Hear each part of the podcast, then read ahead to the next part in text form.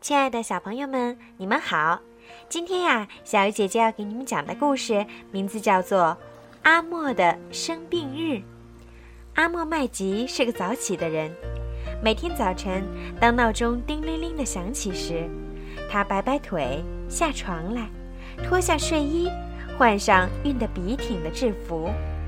他会给怀表上好弦，煮上一壶开水，对糖罐子说。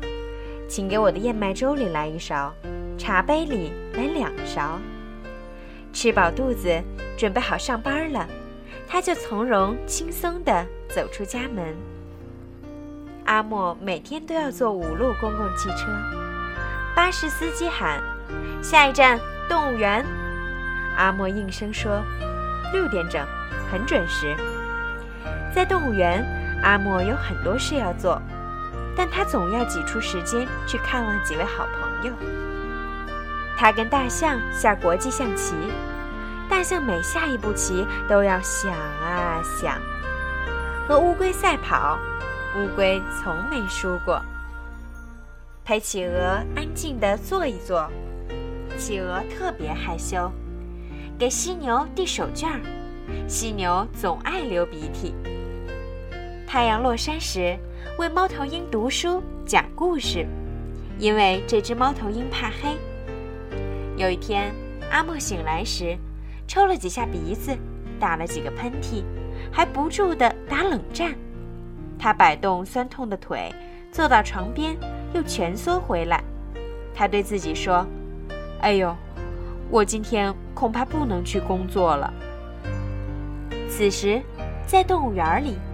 动物们在等待他们的朋友，大象在摆弄棋子，把驹擦了又擦；乌龟伸伸脖子，蹬蹬腿儿，做热身运动；企鹅独自耐心地坐着；犀牛担心自己的过敏症又加重了；猫头鹰栖息在高高的一摞故事书上，满怀关切地搔着头。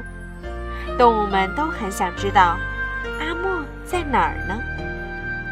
这一天晚些时候，万岁！好朋友们来了。原来动物们都到阿莫的家里来看望他了。大象摆好了一盘棋，阿莫每下一步棋都要想啊想。今天我太累了，不能赛跑了。阿莫对乌龟说：“我们改玩捉迷藏吧。”乌龟躲在龟壳里，阿莫藏在被子下。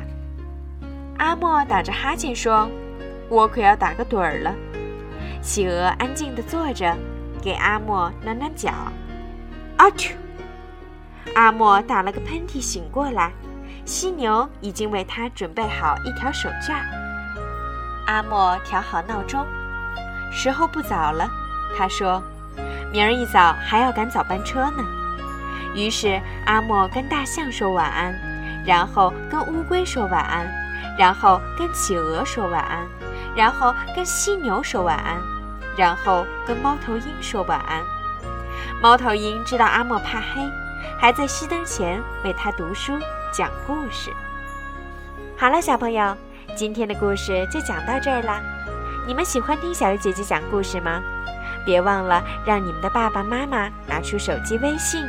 搜索订阅号“儿童睡前精选故事”，然后点击关注，这样小鱼姐姐的故事就可以每一天都发送到爸爸妈妈的手机上了。如果您和宝贝儿都喜欢我的故事，别忘了动动您的手指，把它转发到您的朋友圈，让更多的小朋友可以听到小鱼姐姐讲故事吧。好了，小朋友，今天的故事就到这儿啦，晚安。